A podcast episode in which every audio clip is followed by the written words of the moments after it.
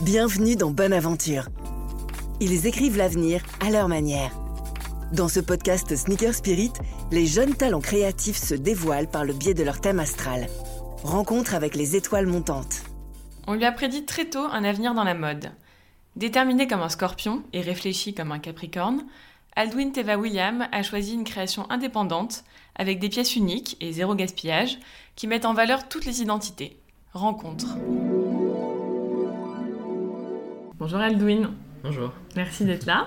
Avec plaisir. Quand est-ce que tu es né et où? Je suis né le 12 novembre 1992 à Dax, dans les Landes. Tu sais que ça fait de toi un scorpion ascendant capricorne. Exactement. Tu le savais? Je le savais. Alors tu dois savoir que tu es assez intense, Mhm, très réfléchi et persévérant. mhm. Est-ce que ça se ressent dans ton parcours? Oui, oui, oui, oui. Je pense, dans le sens où euh, j'ai toujours été très autonome et euh, j'ai toujours mené ma barque euh, contre vents et marées. C'est-à-dire que quand j'avais une idée en tête et que j'avais décidé que c'était la bonne idée, il n'y avait pas grand-chose qui pouvait m'empêcher de, de traverser cet océan. Donc ton idée ça a été la mode?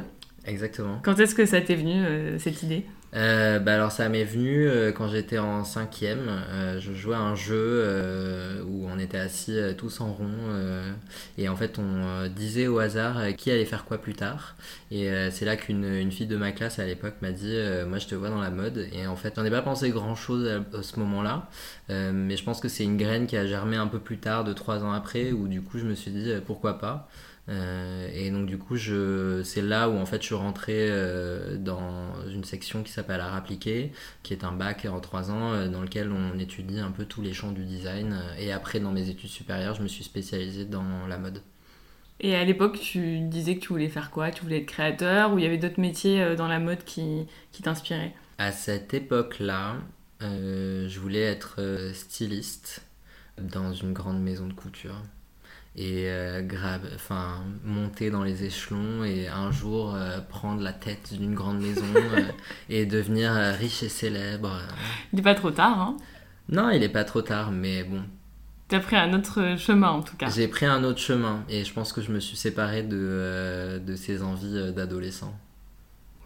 Alors quand est-ce que t'as pris euh, cet autre chemin euh, Quel a été euh, le- moment où les planètes se sont alignées euh, pour toi? J'ai commencé à m'en séparer durant mon avant-dernière année d'études. En fait, j'ai commencé à éprouver une sorte de, de fatigue et d'ennui de, de l'industrie de la mode telle qu'elle était à ce moment-là, en fait. Dans le sens où je trouvais qu'elle était très cannibale, en fait, et qu'en fait, je finissais toujours par, euh, revoir les mêmes choses et, ce rythme du calendrier avec les Fashion Week, euh, les pré-collections, etc. Finalement, euh, bah, j'étais un peu noyé dans tout ça et rien de vraiment très très frais en fait. Euh, J'avais l'impression que ça s'essoufflait. Et en fait là, euh, à la fin de cette année-là, j'ai dû faire un stage que j'ai fait au Danemark dans une, marque qui s'appelle Moonspoon Saloon. Euh, en fait, à l'époque, j'étais obsédé par un duo de chanteuses suédoises qui s'appelle Rebecca et Fiona, mais obsédé de fou de Dieu. Euh, tu disais que j'étais intense, bah, je suis intense avec ma musique. Euh, et bref, et en fait, de cette obsession, euh, j'ai absolument. euh, bah, j'ai commencé à apprendre le suédois et ensuite je me suis dit, je vais faire un stage en Suède. Ah oui. Et en fait, et en fait je n'ai pas trouvé de stage. en- Enfin, j'ai cherché, mais toutes les marques que je trouvais ne me convenaient pas jusqu'à ce que je tombe sur Moonspoon Saloon où je me suis dit, mais c'est ça. C'est ça que je, c'est ça que je veux. Je veux ça ou rien. Et qu'est-ce qui te plaisait dans leur marque Euh, parce que ça correspondait à mon esthétique de l'époque, c'est-à-dire que c'était crazy. euh, euh, et puis ils faisaient une collaboration avec euh, la marque Buffalo euh, de chaussures. Et donc du coup ils faisaient des, euh, des towers qui sont genre un ancien modèle des années 90. qui Bien une connu de plateforme. services, oui, tout à Exactement. fait. Et donc du coup ils faisaient des réactualisations de ce modèle. Et je trouvais ça, enfin c'était mon truc quoi de l'époque. Et, euh, et donc du coup je me suis dit euh, le Danemark c'est euh, presque la même chose que la Suède, donc euh, c'est pas grave, je peux faire une concession, j'y vais. euh. Et donc du coup j'ai postulé et ils m'ont pris quasiment directement euh, pour ouais, 5-6 mois. Bon, c'est un petit peu un coup du destin parce que là-bas, tu as Ouais. pivoté, tu as commencé à faire grandir euh, l'idée de ta marque peut-être? Tout à fait, ouais. Notamment grâce euh, à la directrice artistique de, de la marque, euh, Sarah Sachs, qui a toujours été très euh, humaine dans son management, etc. C'était un environnement de travail très sain dans lequel la, la parole et les opinions étaient encouragées. Et en fait, on discutait beaucoup du statut de la mode à cette époque-là, en fait, et, et elle avait plutôt le même avis que moi, mais peut-être plus avancé parce qu'aussi elle était plus, plus mature. euh. Et en fait, c'est elle qui a continué à faire germer ses idées dans ma, dans, dans ma tête. Et c'est de là, en fait, que j'ai commencé à me dire, en fait, je crois que j'ai plus trop envie de travailler pour une grande maison. Aussi, après être passé par cet environnement de travail-là, et connaissant l'environnement de travail dans les grandes maisons en tant que styliste. Et donc du coup, euh, c'est elle aussi qui m'a dit à la fin de mon stage qu'il fallait que j'ai confiance en moi, que j'avais les capacités et qu'il fallait que je me lance quoi. Et donc tu es rentré à Paris. Et donc je suis rentré à Paris, j'ai fini mon année d'études. Après j'ai fait une dépression de 9 mois Oui, après les études, mais ça je pense que c'est plutôt commun. Oui, c'est commun, c'est commun. Presque tous passés par là. Oui. Et, euh, et après ces 9 mois de dépression, je me suis dit, allez, c'est parti, let's go. euh, première collection. euh, et voilà, donc du coup, on était en janvier euh, 2015. Et du coup, ça a commencé comme ça. Et comment tu définis ton style? Le style de la marque a beaucoup évolué en 7 ans quand même. Au début, j'étais sur quelque chose de très porté sur, euh, sur la coupe et prouesse technique en termes de, euh, d'assemblage, euh, de patchwork, etc. Maintenant, je dirais que, bah, de toute façon, après, la, la constante, c'est toujours l'idée qu'en fait, j'essaye de créer des vêtements qui prônent une, une identité individuelle, mais qui ont assez de codes pour que cette identité ne soit pas un clash à l'identité collective. D'accord, donc une question d'équilibre. Exactement. Parce que euh, c'est un... C'est mon chemin personnel aussi, dans le sens où euh, quand, j'étais, quand je faisais mes études, j'étais très excentrique euh, et en fait je trouvais ça cool, mais, euh, mais je voyais que dans la rue ça, ça a créé un contraste avec, Donc, les gens, avec les gens normaux. T'essaies de nous expliquer que tu t'es calmé alors que tu as les cheveux verts. J'y viens. Et ensuite, non, et en fait, et encore rapport avec le Danemark. Ouais. Euh, et ensuite, quand j'ai fait mon stage au Danemark, il faut savoir que là-bas, ils s'habillent tous de la même manière. C'est un, c'est un truc de fou. Euh. C'est-à-dire qu'ils sont tous euh, sur un style très euh, cosy, euh, slash sportif, euh, jogging avec veste tailleur, euh, costume, euh, sneakers, avant que ça arrive ici, parce que maintenant, c'est plus ou moins... euh, norme. une norme, mais à l'époque, en 2013, ça ne l'était pas. Euh, et en fait, euh, quand je suis rentré du Danemark, du coup, je suis passé complètement euh, normcore, comme on dit. Ouais. C'est-à-dire, je m'habillais en noir ou alors avec un t-shirt blanc, machin. Et après, je me suis dit, t'es quand même passé d'un extrême à l'autre. Intense, on avait dit hein, dans le thème Exactement. Exactement. Et du coup, je me suis dit, ça sera intéressant d'essayer de, de trouver justement un, un terrain d'entente en fait entre ces deux idées parce que finalement, je pense que hum, tout le monde cherche dans la mode à se pas forcément à se démarquer, mais du moins à, à prôner qui ils sont en fait.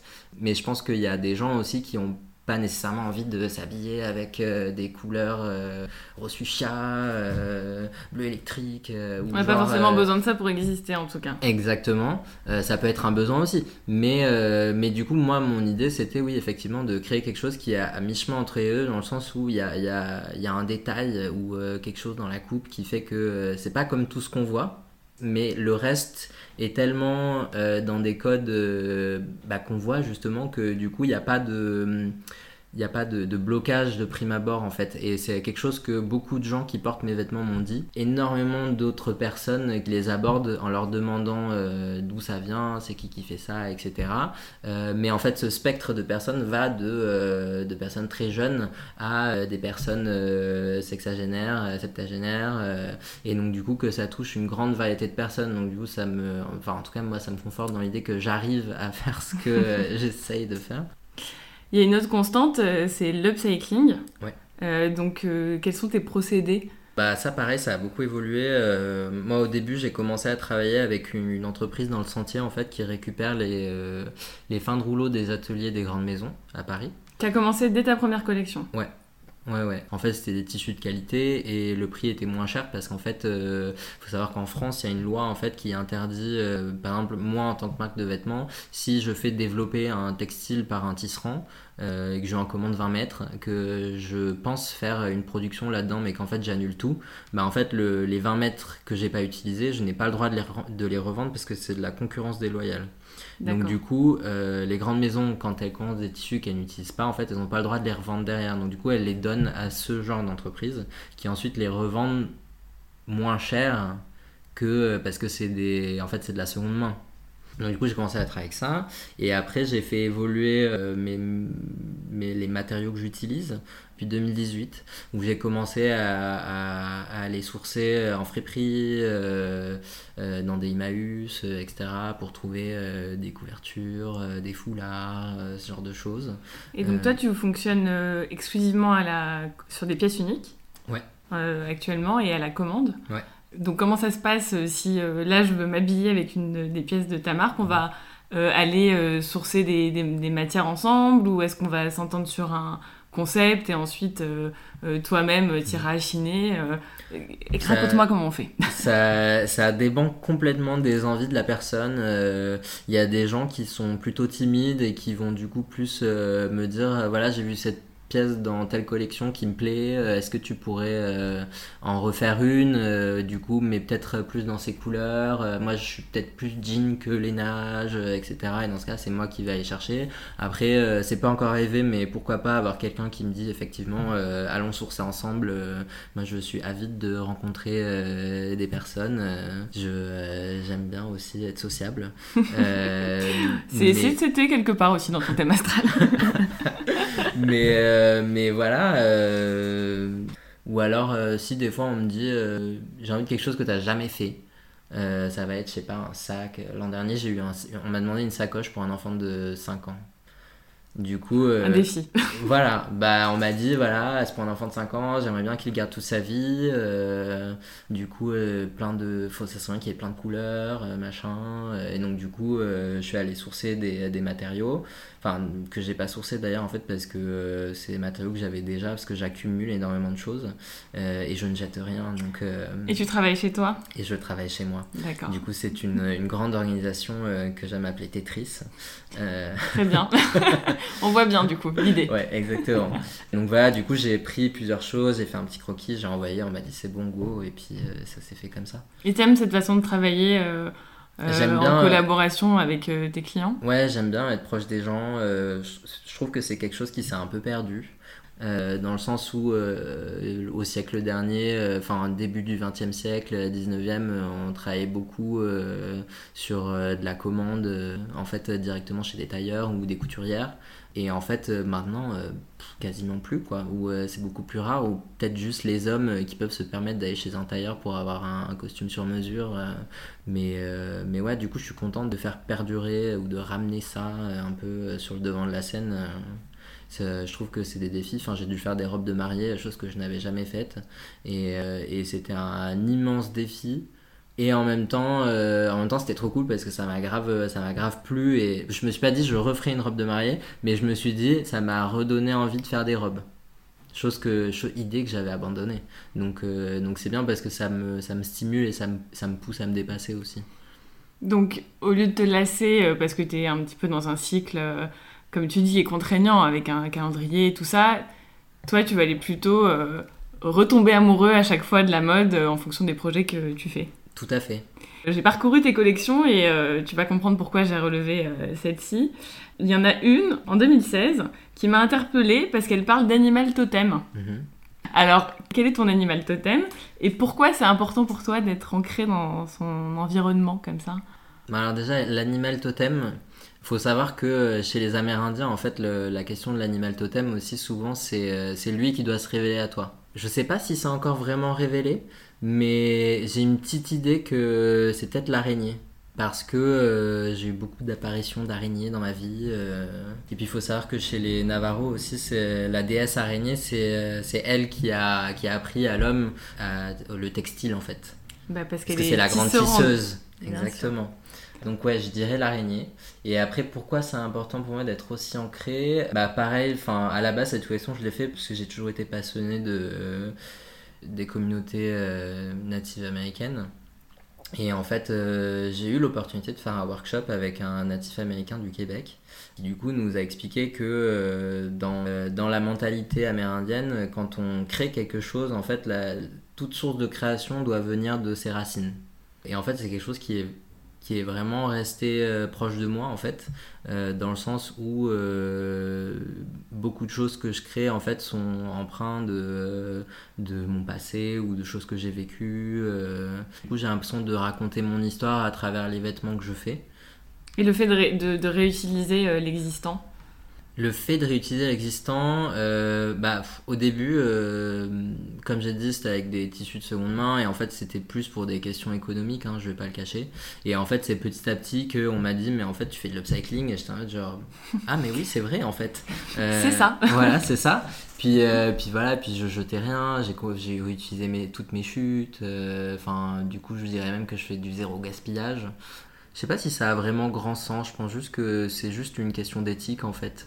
Euh, et que j'ai conscientisé le fait que euh, la mode aujourd'hui pollue énormément et que euh, j'ai pas envie de participer à ça. De toute façon, déjà dans mon processus de pièce unique et de pas de production, c'est déjà un grand pas. Et je me suis dit, allons encore plus loin parce que je suis intense et donc du coup, je fais des choses extrêmes comme ça. Voilà, jusqu'au boutiste. Du coup, euh, tu seras, euh, comme moi, très déçu d'apprendre que l'astrologie ne dit pas vraiment l'avenir. Bien sûr. Néanmoins, on peut faire quelques parallèles qui sont intéressants. Figure-toi que tu as le même thème astral que Pierre Berger. Ah bon Mais aussi que Florent Pagny. Ok. Euh, donc je suis obligée de te demander comment tu te vois à l'avenir, plutôt en grand businessman de la mode, il me semble que pas tellement au vu de tout ce qu'on vient de dire, ou comme un artiste à la liberté de penser, un peu parfois mal comprise. Mm. Probablement comme Florent Pagny. de toute façon, de dire, c'est déjà le cas. Hein. Je pense qu'il y a plein de gens qui euh, comprennent pas l'approche que j'ai. Euh, et euh, en vrai, c'est pas grave. Moi, personnellement, le plus grand défi que j'ai et que j'essaye de garder, enfin de surmonter, c'est de ne pas perdre de vue la, la raison pour laquelle j'ai choisi d'avoir une marque et de faire des vêtements. Euh, qui est qu'en fait ça m'apporte énormément de joie et euh, c'est quelque chose que je fais avec beaucoup d'amour et de passion en fait.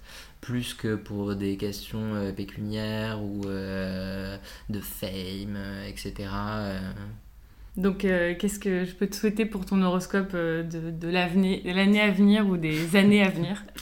Je dirais de l'inspiration de la force et bon quand même un peu de réussite On va pas cracher dessus. Exactement. bon, mais c'est cadeau, je te souhaite tout ça. Merci beaucoup, c'est gentil. Merci à toi. De rien. C'était Bonne Aventure, le podcast Sneaker Spirit